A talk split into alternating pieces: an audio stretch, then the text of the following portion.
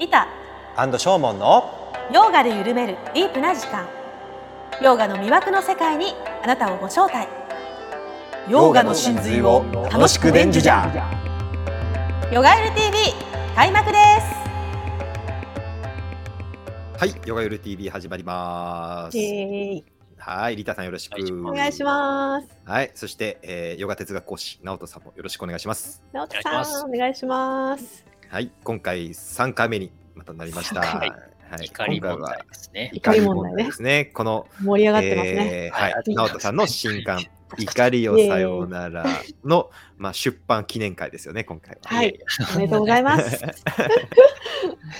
いやいや、めでたいことまあです。でもね、とにかくなんかそうね、なんか僕が思うのは、まあやっぱり瞑想とかヨガやってる人でやろうと思った時には、やっぱり怒りについて取り組まないっていうのはおかしいでしょいやめちゃくちゃ取り組みましたからそれは私そうですよ。それはいやボンの本当に筆頭ですからね。う。うん。本当にでもゼロにならない私にすごいもう なんか打ちのめされあれ？そうね。だからそれをやっぱりちょっと、まあでもさ、うんそうやって取り組むことによって克服してきてるわけじゃない？してきてますね。本当にしょうもないことでだから自分の怒りのスイッチと、腹立ったりとか。そう他人の怒りのスイッチが全然違うことも知るし。けなんかね、ちょっとした嫌悪感とか、は嫉妬とかね、そうそうそうそうそう。憎しみとか。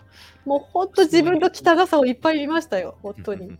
そういう負の感情と向き合うっていうのはやっぱり大事だし、ね。まあね、そういうふうになんだろうな、すごく実践的なもんですよね。だから、うん。うん。質問なんですけど直人さんに。はい。私がその結構その過去のねうん。なんか出来事からそれこそその過去の痛みとかそういうその時の怒りみたいのが乗っかっちゃって今の怒りが膨大になるっていう体験を何回かしてたんですけどでそれは過去の時にしっかり処理してれば多分今浮き上がってこないと思うんですよ。そのその貯蔵庫に入種になってなかったんじゃないかなと思う。だからその時にその気持ちをちゃんと言えてたり嫌なんだとかうん例えば親に分かってもらってたとかそういう体験だったら多分出てきてないっていうか消化されてないっていう方がいいかな言い方としては。なんじゃないかなって思ったりするんです。よ。だからその時その時にしっかりと自分の感情を見つめたりうーんと感じしっかり感じ逃げずに感じたりしていたらその貯蔵庫には入っていかないんじゃないのかなって。新しいものがですねって思うんですけどどうですか？それができたらもう、その人が悟ってるみたいなもんですよそれはできないもんね。そうですね、そのだよね。貯貯蔵庫、あら荒屋敷荒屋敷に直接あのアクセスできちゃうってことですから、それまあ、はなかなかそれがさ、そう、それがうまくコントロールできるっていうのは、やっぱすごく高度な話だと思いますね。やっぱりでもまあ、それはやっぱ一つの悟りみたいな話だと思いますけどね。うん。まあ自分がどういう感情を作ったら、それがどういうふうに未来の自分の感情として花開くかっていうことが分かるそれいいいい意味でってことだよね。ね。花まあ、そう開く。自分が悪い悪い意味では分かりますよ。うん悪い意味では悪い意味では分かるよね悪いがね。そう、これをこういうふうにしたら、きっとこうこういうことが自分の心の問題として生じてくるとか、うんうんそういうことが。だから自分が何かやましいことをしていたとしたらうん将来的に何か悪い、うん悪い花が咲くっていうなんか変だけど、そういう感じになったり、うん自分が別にそういう悪い心じゃなくて、本当に何か自分に、自分が気持ち、なんか見返りを求めず何か与え続けていったとしたら、それはいい種だったりそうっていうことですか？うんうんでまたそれをいい種を植えようとか言うとまた違う話なんですよね。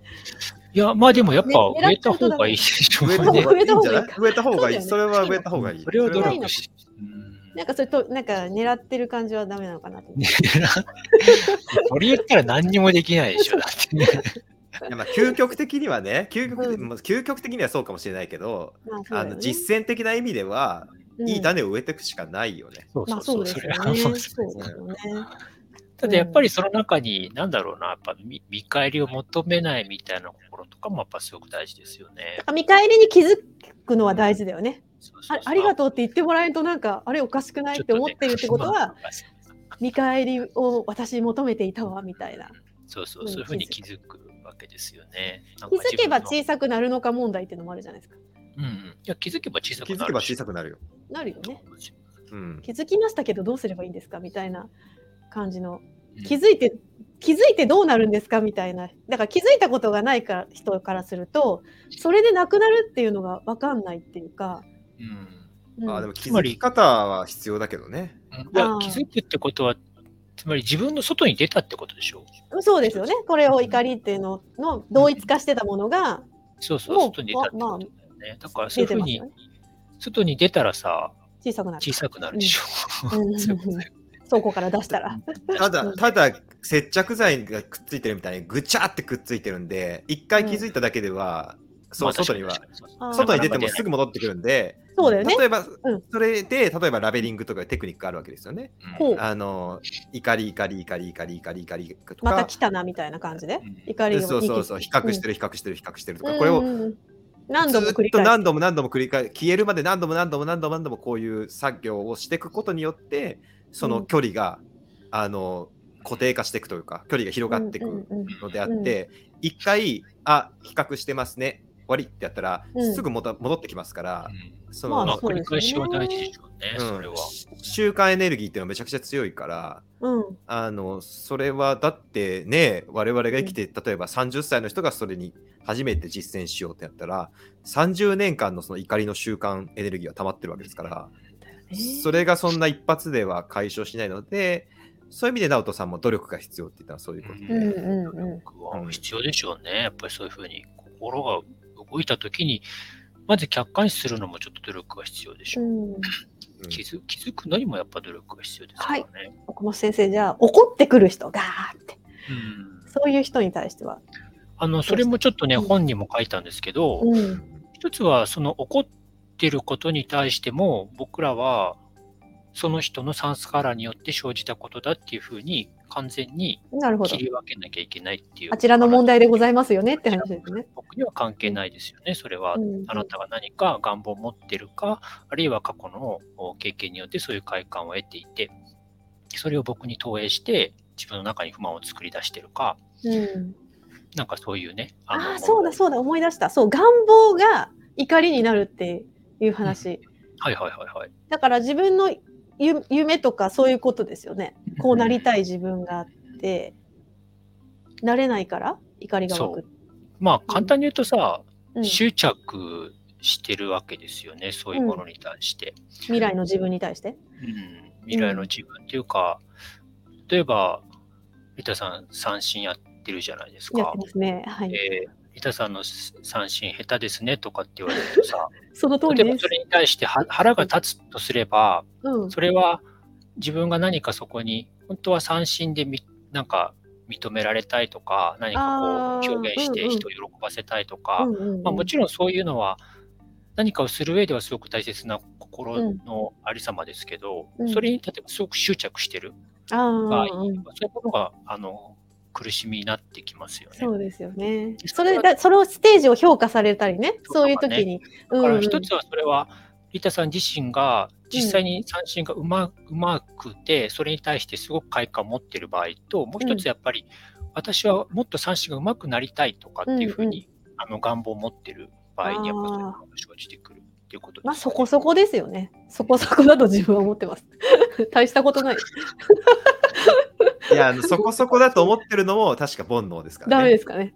あの同じあの、ま、万ですからね。まあですかね。そこそこだと思まあでもそんな大したことないです。そういう執着を捨てて、ただ、ね、三振に向き合うっていうような場合、うんうんうん何かやっぱその、ねうんうんだから、やっぱりそこになんか怒りがあるっていうことは、なんかそこに原因があるっていうふうに考えればいいと思いますけど、で昔の自分はダメでしたよ、もう。ステージ終わった後に楽屋で泣き崩れるみたいな。あそれぐらいの人でーしたね。それはやっぱそこで何か認められたいっていう願望がもうあの目標があったんで、プロになるっていう。ね、うんうんそういうものが、苦しかったですよね、だから。こ心の中にそういう感情を起こすわけですよね。すっごい楽しいこととすっごい悲しいことがなんかいっぱいあるみたいな感じの時期ですよね、そういう時って。なんか目標にそういうふうに、ね、喜んだり悲しんだりすることが悪いって言ってるわけではないですけど、うん。ただやっぱり、バガバットギーターなんかではね、結果を求めずに、ただその行為そのものに専念しろっていうような話。やっぱそういうふうに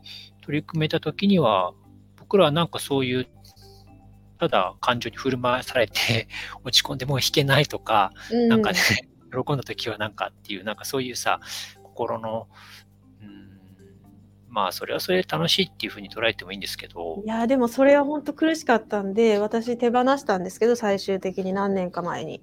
一回そのプロへの道を諦めてまあちょうどね介護とか育児があったんでもう無理だったんで手放した瞬間のあの解放感っていうあかー。忘れられないですね。もう体がなくなるんじゃないかと思って溶けて。それぐらいにはっっていう感じでした解放。でも、そうね、そういうふうに何か自分のこだわりみたいなものを手放した人としても、やっぱりさ、やるじゃない、行為自体はうんうんうん存在するっていうか。うんだからそれが大事なんだと思いますよね。なんかその、結果に執着してやめちゃうとかじゃなくて、うんうん、何まあまあかその、そうですよね。うんプロになれないからダメだとかね。そういう、だからただ、ただやってる感じなんですけど、じゃあな目標とかなくていいのかなみたいな。うん。うんでも目標とかあったら、それはそれで苦しいわけですよね。うんうんまあ、その辺も、まあ、ちょっと程度問題みたいな話にはなってきますけどね。全くないとちゃうと。それはすごいいいいいというか難しい問題で、うん結局マインドフルネスっていうのも今この瞬間にうん。集中する今この瞬間に生きるっていうのが、まああの大きな目標。うん。だし、まあそれがまあまあ一つの原理なんだけどうん。で結局怒りっていうのも要は自分が未来に行ってるんだよね大抵は。未来に希望なり、あの希望なりこうあるべきだとかいうのをうん。投影してるから未来の方に、それと違っちゃうと怒ってくるんで、だ今ここでこれだと間違っちゃうよみたいなのとか？将来的におかしくないいやいやいやいや。あのこの人はこうこうこういう反応をしてくれるはずだと。か優しい言葉をかけてくれるはずだと。みんな褒めてくれるはずだうんっていう、で違うから。未来へ未来に心が言ってるでしょ？うんうんうん未来に心が言ってるから違うから今と比較してして、うん。今に不満が溜まって怒るんでしょ？うんなるほど。自分が理想としている何かあって。うん。まあ、願望があるっていうんうん。理想理想とまではなくてもっと近い願望とか願望か。あの、うん。なんていうか、きうん、もっと本当に期待だね。誰しもが持ってる期待だよね。うんあのそういう言葉が来ると思わんかったみたいなやつね。そうそうそうそうそうそう。あー確かにでも今この瞬間なすべきことをなして今この瞬間に集中していれば、別に比較未来と比較する必要はないんだから、うんうんうん。たとえどんなその人が一般的に見たらどんな悪い態度、どんな悪い言葉あどんな悪い状況でもそれただそこに今今ここにそれがあるだけだから、うん。それに対して粛々と行為をしなしていけばいいだけのことなんだからあの怒りなんて当然湧かないですよねっていうのがマインドフルネスのげ原理じゃない、うん。まあ、それはすげえわかるし、うん。あのあある種有効ではあるんだよねその今,、うんうん。今に集中するっていうのは怒りに対して。あの有効なんだけどじゃあ未来に希望を持っちゃいけないんですかって質問を投げら投げかけられたことは確かにあるんだよね私も、そうですよ。ね。うん、どうなんですかねそこら辺。それすごい難しい問題だなと思って、でもそれなんか頭で考えてる感じがするなって思ってて、うん。今この瞬た今楽しいってか完全に今を感じきってればなんか自然とそっちに行く感じがしていて。うん。まあそれもあるし、まず、うん。今この瞬間に集中できてからそれ言おうよっていうのがまずうん。ああだからそれはなんかあれなんですって、ね。ちょっとへりくつみたいな感じなんだね。そうい。や多分やってない、その質問出す人ってやってないんですよ。うんうんうん。修行してないと思うんですよ、うんうんうん。あのマインドフルネスをやってたらあんまり出てこない質問なんですよそれ。うんうん。やってたらなんていうか自分が向かう方向って自然にうこう、ん。開かれて体が。自然に動くんですね、うん。別に希望っていうのは希望っていうのは別に自分がその持っちゃいけないって持てないっていうか持っちゃいけないと思ってなくなるもんじゃない。うん。しマインドフルネスやってても湧いてくるやん。湧いてきて、それと付き合ってそして今この瞬間に住む。この今この瞬間にいるってことをプラクティスをしていく中でなんか希望とその付き合い方というか希望が自然とこう落ち着くべきところに落ち着くっていうことがやってくるわけじゃないですか。だからその原理的にあじゃあ希望を持っちゃいけないんですか？希望をじゃああの持たないで持たないようにしますって言ってできる人はいないんだから、うんなんかねそれは実践の中にしか答えはないからなんかそそう割り切って理屈でパッとこうこれこれはしちゃいけないとかそういうふうに言える問題じゃないのかなってそうね。うん思います。まあ確かに。今ここにうんいなきゃいけないみたいな限定的にに考えすぎる。そして原理的に考えてでも できできもしないことを考えて悩むみたいな話になっちゃうと思うんですよね。なんかまあ確かにそうですね。だって知らないうちにこうなんかねあの直人さんと出会ってこうやっていろんな話をしてとかヨガエル TV があってっていう感じでなんかこうなんていうんですかねその時その時を一生懸命やってきてるとうん。開かれているので道って。なんかあヨガってすごいなみたいな。なんか導いてくれるんだなみたいなそう感じはありねますよね。まあ、。でも僕もね、やっぱそれは、そうね、なんか願望って持ちすぎると、だからかえって行動しづらいみたいなことがあるわけですよね。なんか、例えば YouTube とかでもさ、チャンネル登録者数、ね、なんか、例えばわかる。めっちゃわかるなん。か何人とかさ、じゃあ、あ何？何人まで目指すみたいな？とかさうん目指すうん、とかするとさ、結局はその気になるじゃん。でも、うん現実的に僕らができることって、じゃあ、今こうやってバレエ楽しく話して、う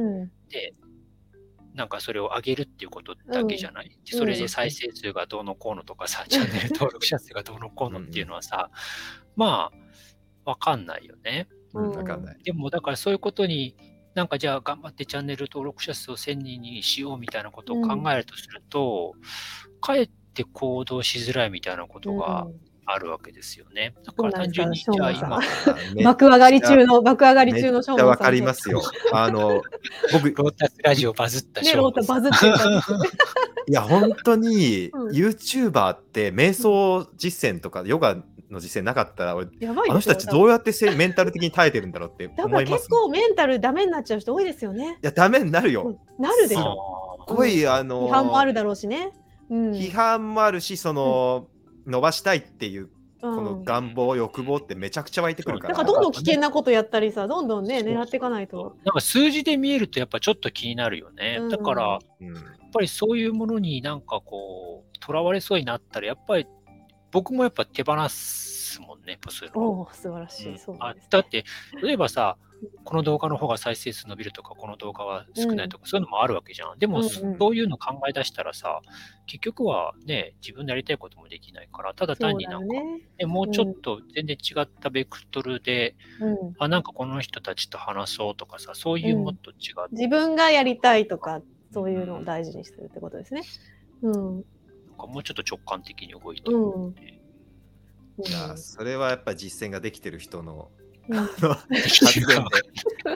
私なんかめちゃくちゃめちゃくちゃ意識しますからね。あこれが伸びたから あ次はプロデューサーなんこで、企画ものでこういろいろね、まあ、こもちろんそういうのはある程度戦略的に考えてもいいと思うんだけど、でも、それだけにとらわれると、まあ、結局さ、でも、そうそう、結局はその数字うんぬんかんぬんって一喜一憂するのってさ、うん。なくてもいいわけよ、本当まあは。本当そうだよ、うん本当そう、本本当そう。いうそう心の動きって。本当そう。本当そう。本当そう。本当はそういう心の動きってさ、いらんのよね。いらんね。不要なのよ。いらんいらん。いらんそういう一喜一憂っていらんの。わかります。いらんのです。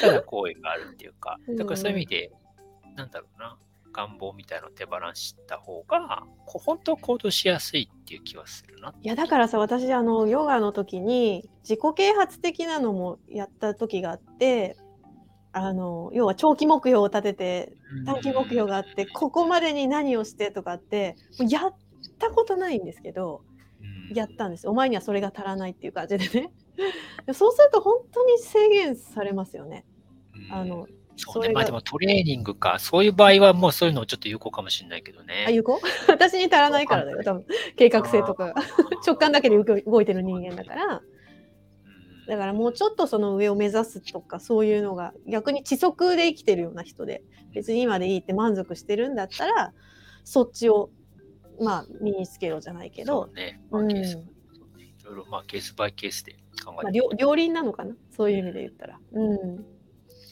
まあ全くないっていうのもね、あれだしね。まあ、バランスでしょうね。うん。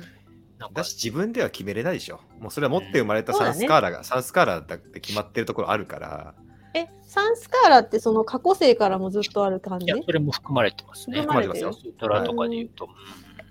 う変な話、あアメーバとかから引き継い引き継いでるからね。長いな。いやいや、本当そうだよ。うんだってそっか。生存欲望、生存欲求とかなんてかアメーバからあるわけで、うんうんあるいはえそれがさアメーバさって生存欲求あるでしょう。アメーバだってそのあ生存欲求がなかったらどうやってあのその行動原理はああ、何なんですか？そっかそっか。うん確かに確かに。でアメーバにもお腹はあるんで消化消化もするし、うんうん食べたいっていう欲求はあるんですよ。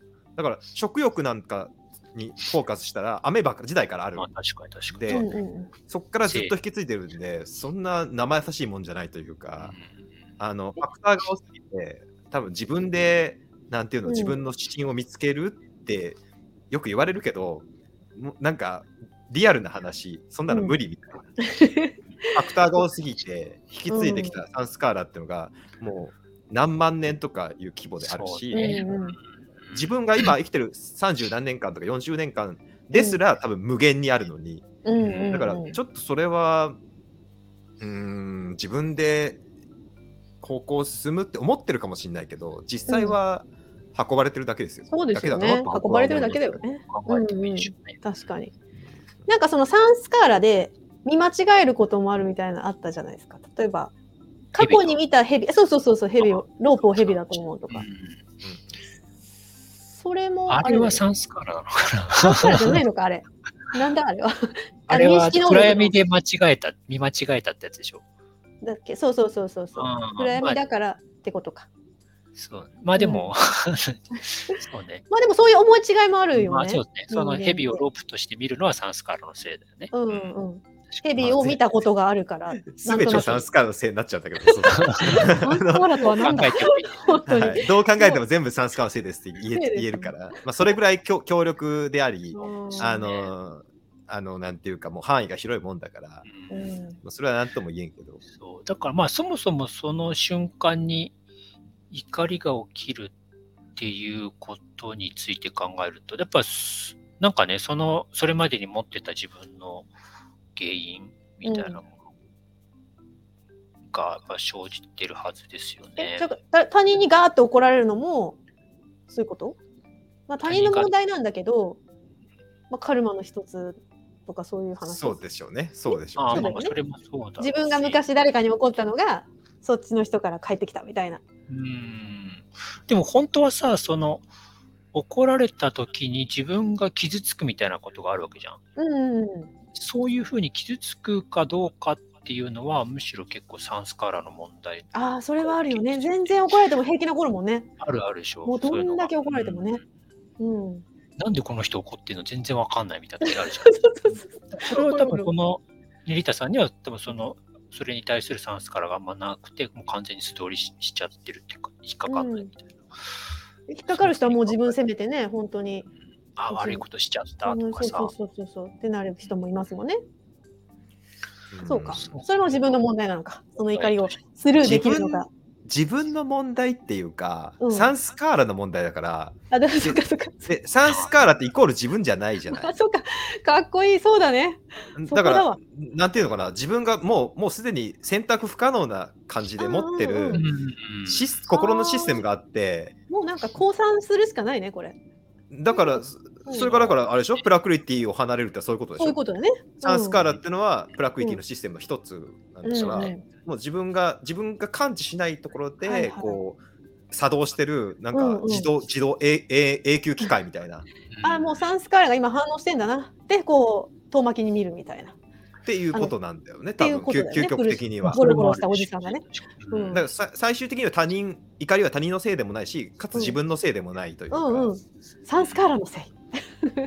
えでもその、いやでもそうだね、それを作り出す原因はある。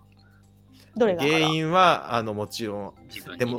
どうかな、自じまあ自分っていうのがどこを指しなんていうかエゴなのかエゴエゴ僕ちょっとプルシャ的な意味で今言っちゃったから。いや、プロシャはないですね。だうん。にはないけど、エゴにはあるでしょ。プラクリティのゴにはある。エゴに。エゴ。原因があるだからプラクリティの中になんかそういう因果の法則があって、みたいな。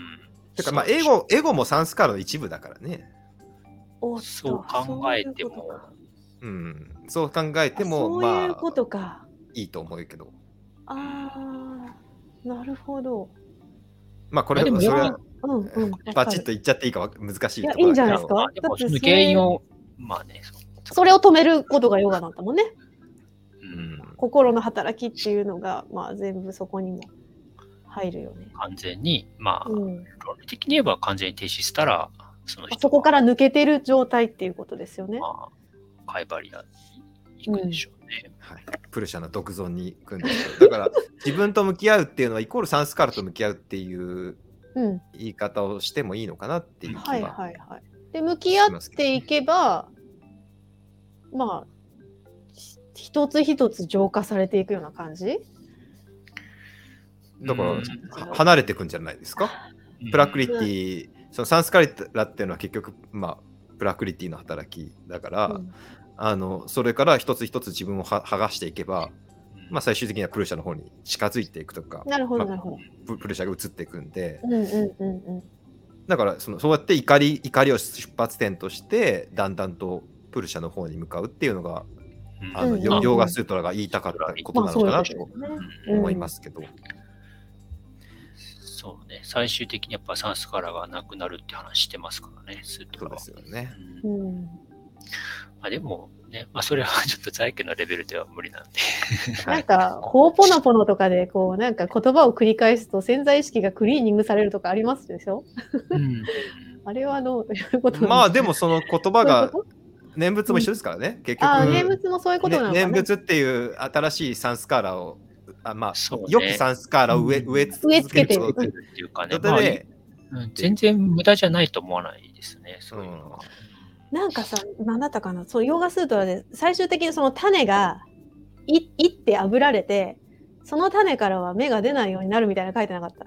でしたっけ？あニルニルビージャサマーディのあたりですあかそうそうそうそうそうそうなんか。行ってまでは。行ってまで行って行ってまでなかった？ないでしょ私が勝手に言っただけ。でもその種から出なくなるみたいな。そう、種なし三昧ね。あ種なしな何枚ってこと、う。ん、私三昧って新しいな。でも分かりやすいな。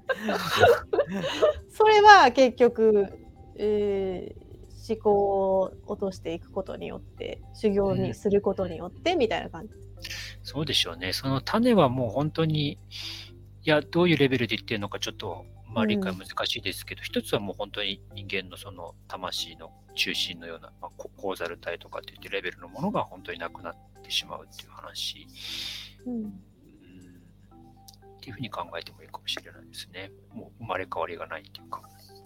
でそうするとサンスカーラによる反応っていうのがまあなくなるっていうこと？んななるでしょうね。うん。僕なくなるのがただ離れてるだけなのかは、わあのなんか離れているような感じですよね。あそうそう、でも厳密に言えば離れてるだけかもしれない。うん。まあ、だって怒ったり泣いたりはするけど。プラクリティはうん。消えるわけじゃないから。だっ、てずっと流れていくんでしょ、そうんうん、だから、うん。あのこの間2日え？2日ぐらい前にですね、うん。あのフランスのプランビレッジのイベントがオンラインイベントがあっえてーうん。であのティクラット・ハンさんのあの生涯のドキュメンタリーを見るという回だったんですけど、うん。まあ、でプランビレッジはトップの人、うん。今若いんですけどあのティクラット・ハンに何十年もこう、まあ、アーナンダさんのように自社付き人としてついてた、人なんですけどえーまあ、結構いいこと言うというか素晴ら、うん。結構雰囲気のある人でうん。あのその人が言ってたのが、うん。あのお坊さんは苦しまないと思ってるみんな、うんうんうん。ブッダは苦しまないと思う？お坊さんは苦しまないと思う？って疑問を投げかけて、まあ、答えはノーだと。うん。ブッダだって苦しむしお坊さんだって苦しむと。うん。ただ苦しみ方を知ってるだけだと。うんうんうんうん。苦しみから離れてみるっていう感じ。苦しみの対処法、うん。そうですね、うん。を知ってるだけだと。うん。いうことをおっしゃっててあもうそれはそれはそうだなっていうか、うん。改めてそうだなと思ったんですけどやっぱそれはヨーガも一緒でうん。あのサンスカーラとかプラクリティっていうのはもうあるものだしそうそうあのもうなんていうか自分とは関係なく作動してるシステム。宇宙の原理みたいなもんだから、うんだからそれがなんかなくそうっていう努力というよりもやっぱり離れようというか、うんうんうん。より真がプルシャの方にあの行こうっていうのが、プラクリティに巻き込まれないってやつですね。うん、言葉の使い方としてはいいうんのかなっていう気がうんうんうんうんい。たしました。確かに。まあ確かにいろんな方法があると思いますけどうね。んで多分だから今、しょうまさん言ってるのは、ちょっとやっぱシャンカラっぽい話ですね。まあまあ、シャンカラ、シャンカラ系ですか？ツートラは結構だからうん。実践的にそのサンスカラをうん。作らないしあの努力をするあのかい戒律系、あ戒律系というか、あの発子則の？部分でってこと？そうですね。うん。まあでも出家はやっぱそういうもんでしょう。サンスカラうんうん。をできるだけ、なんていうか、そういう想念みたいなものをできるだけ話していくっていうか、うんうんうんうん手放してきて、僕らのね、普通の一般的な生活ってめちゃくちゃ、もうこの瞬間も瞬間もさ、まあ、ある種サンスから作ってるようなもんでしょう。こうなりたい、ああなりたいみたいああ、そうか。でもサンスカーラ作らないことって不可能でしょ。あのな。いや、でもやっぱ瞑想は作らないでしょ。瞑想も瞑想っていうサンスカーラを作ってる何もしなければっていう考え方なんですか？うんまあでもちゃんと瞑想ができたらというか、いや、瞑想は多分ないと思う。まあそれはちょっとねあの厳密なというか、うんあの僕も今適当に言っちゃいかん話だから結構それはあの瞑想も狙ってやったら違うんでしょう狙っね。てやったら、で だから、神秘体験したいとかさ、そうそうそう。浜に入りたいはダそれはやっぱり、ちょっと酸素からになる。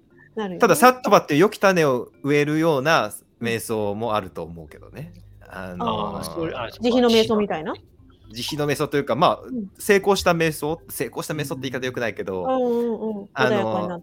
特に佐穂田先生の解説とかだと結構そういうこと言ってるね。ああの良き種としてのサンスカラを植えるみたいなことをそれもあるけど、まあ、スートラ、ほら、あれどっちかというと、その、ヨギのカルマは白くも黒くもないっていう話をするでしょ。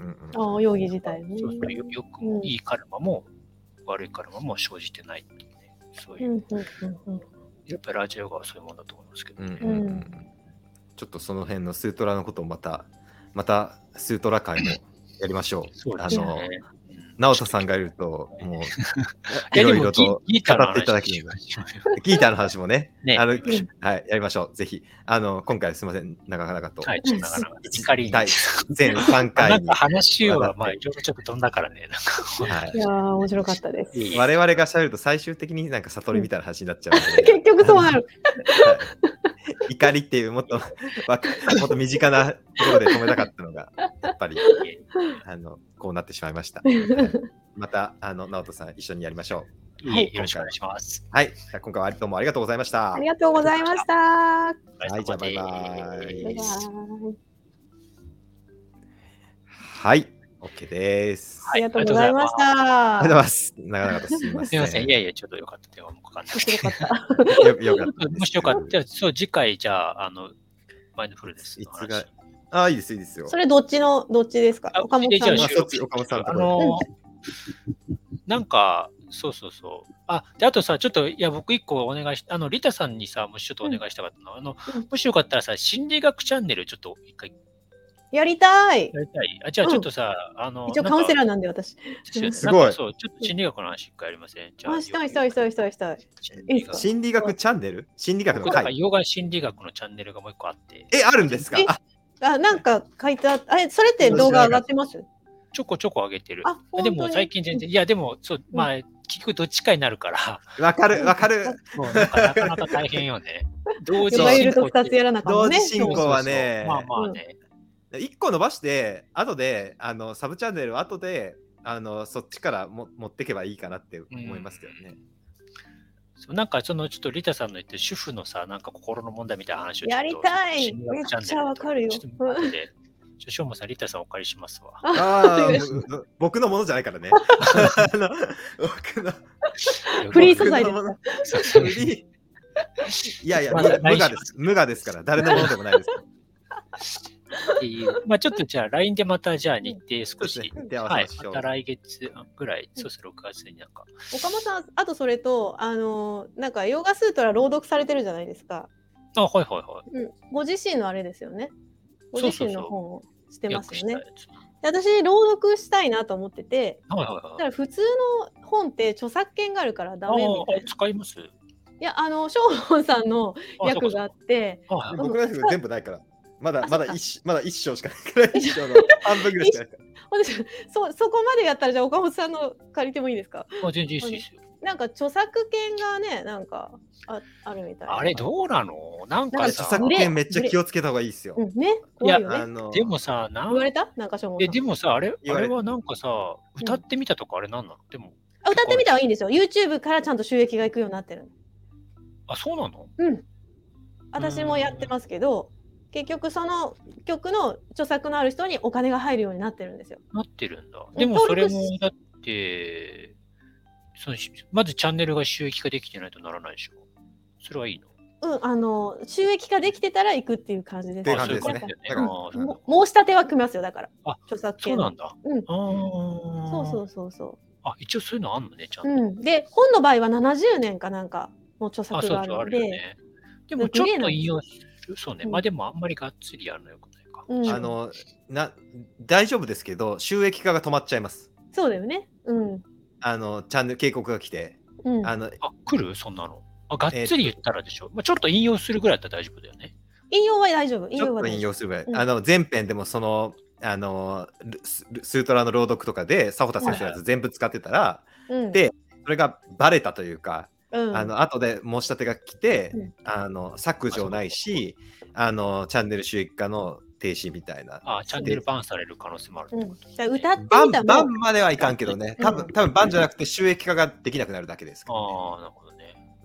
歌ってみたも伴奏のところが例えばダムとかだと今度ダムからなんか言われるとかね。あ、そうなんだ。そういう風なんですよ。結構みんなフリーでやってんのかと思った、いや適当に。結構うるさいですね。もうあ気をつけてます、うんいやフリーでややってもいいんですけどね、だリスクを抱えることになるんで。そうそうそうそう。そうするとちょっとねあのヨガの戒律に反するかなと思ってね。盗んじゃうから。そう思ったんです。はい。まあ、じゃあちょっはとまた LINE で日程を寄せしましょう。ありがとうございます。はいはい。ありがとうございました。今回もありがとうございましいえいえありがとうございまし。たはーい。はーいお。疲れ様です。ヨガゆる TV。今回も最後まで見てくださってありがとうございました。ご意見、ご感想等お待ちしています。メールアドレスはプロフィール欄、概要欄にございます。それでは次回もお楽しみに。